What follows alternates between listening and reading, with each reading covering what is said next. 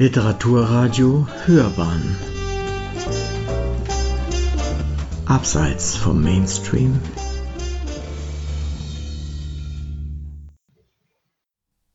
Heinrich, oh Heinrich.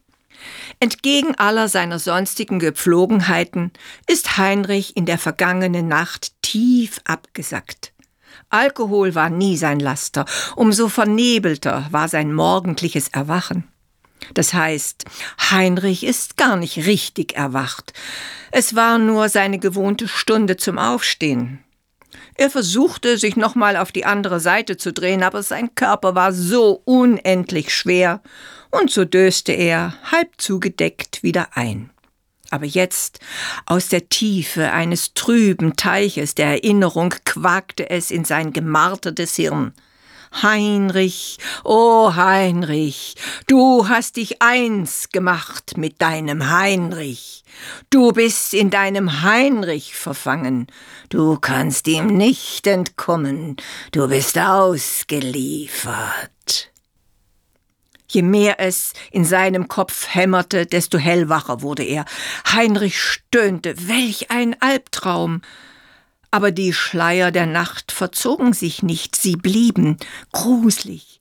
Nur Heinrich realisierte sie nicht, wie katastrophal. Schlurfend ging er ins Badezimmer, betrachtete sich im Spiegel und atmete erleichtert auf. Kein zweiter Heinrich. Er rasierte sich, machte sich frisch, kämmte sich sorgfältig, prüfte seine Kleidung und ging in die Küche, um zu frühstücken. Klar, dass sein Spiegelbild das gleiche tat. Armer Heinrich. Tiefes Entsetzen packte ihn jetzt, riss ihn je vom Stuhl hoch. Heinrich war bleich und erstarrt vor Panik. Da war in der Tat ein zweiter Heinrich. Da war einer, der genauso aussah wie er selbst und der ebenfalls, oh Gott, der haargenau das tat, was Heinrich selbst machte. Heinrich schloss die Augen, um das Gespenst der Irre zu vertreiben. Doch dann fing der andere Heinrich auch noch an zu reden. Ich weiß, was du denkst. Ich kann es doch ganz genau fühlen. Ich bin eins mit dir. Heinrich war in seinem bisher so normalen Leben ein klarer Denker. So sagte er nichts mehr und überlegte. Dann kam ihm der Gedanke, dass es dieser andere Heinrich war, der in dieser Nacht so viel trinken wollte. Ja, der hat ihn verführt, der ist schuld an seinem entsetzlichen Kater heute Morgen. Hey du, du hast mich verleitet, so viel zu trinken, du Schurke, das wirst du mir büßen. Und wie ein Echo erklang es gleichzeitig Hey du, du hast mich verleitet, so viel zu trinken, du Schurke, das wirst du mir büßen. Heinrich überlegte mit der ganzen Energie seines Hirns, wie er sich von seinem Eins lösen könnte, aber es fiel ihm nichts ein. Vielleicht klappte es, wenn wir uns arrangieren und klare Abmachungen treffen, was wir tun wollen. Doch bevor Heinrich diesen Gedanken aussprechen konnte, hatte der andere Heinrich schon die gleiche Idee. Also gut, Heinrich, dann geh du jetzt zu dir nach Hause und lass mich hier in Ruhe. Also gut, Heinrich. Na ja, er redete das Gleiche und Heinrich verzweifelte. Heinrich nahm seinen Mantel und flüchtete auf die Straße. Der andere Heinrich tat dies auch und blieb ungerührt an seiner Seite. Zum Glück kam in diesem Augenblick eine liebe alte Freundin Heinrichs. Sie sah, wie verstört er war und wollte ihn bei der Begrüßung liebevoll umarmen. Doch der andere tat dies auch, was natürlich zum Entsetzen für seine Freundin wurde, die die beiden fluchtartig verließ. Daraufhin stieß Heinrich seinem Eins kräftig in die Rippen. Er hätte ihn am liebsten umgebracht.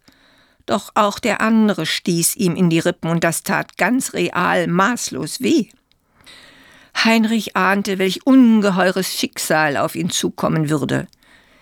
Er fing auf offener Straße an zu heulen, flehte andere Passanten an, die sich aber kopfschüttelnd abwendeten und ihm Idiot oder Säufer oder so nachriefen.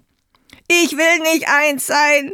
Ich will ich sein, schrie er voll Verzweiflung. Ich will allein sein. Nehmt diesen Kerl da weg. Aber dieser Kerl schrie ebenso aus voller Kehle, so dass die Polizei gerufen wurde. Schließlich kamen immer mehr Menschen, die einerseits verstört, andererseits belustigt den beiden Männern zusahen. Ein verspäteter Faschingsscherz? Nein. Dazu waren die beiden Männer viel zu ernsthaft verzweifelt. Heinrich konnte die Menschenansammlung durchbrechen und hastete heim, zurück in sein Bad, zurück zu seinem Spiegel.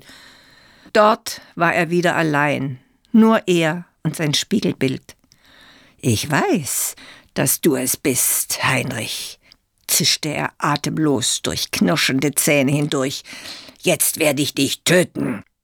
Er hob den Arm und ballte die Faust, doch dann dachte er an den Dorian Gray und ließ die Hand wieder sinken. Auch der andere ließ seine Hand sinken, und Heinrich glaubte, ein breites Grinsen auf dessen Gesicht zu sehen. Jetzt rastete er völlig aus. Er nahm den schweren Kerzenständer und schlug mit aller Wucht auf den Spiegel.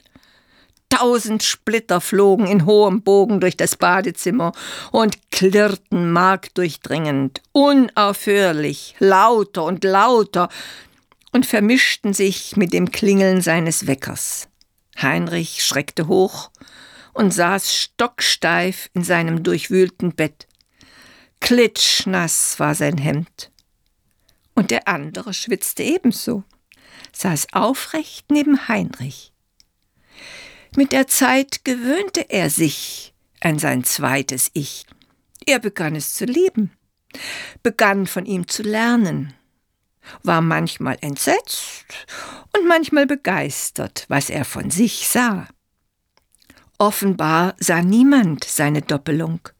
Heinrich wurde sicherer, und erstaunlicherweise liebten die Menschen ihn immer mehr. Jemand meinte sogar, dass er ein ganz außergewöhnlich angenehmer, aufrichtiger Mensch sei.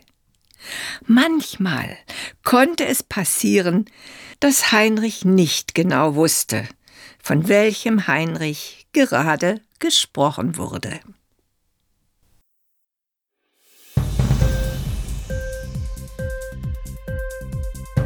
Hat dir die Sendung gefallen?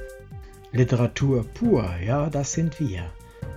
Natürlich auch als Podcast. Hier kannst du unsere Podcasts hören. Anchor, Spotify, Apple Podcast, iTunes, Google Podcasts, radio.de und viele andere mehr.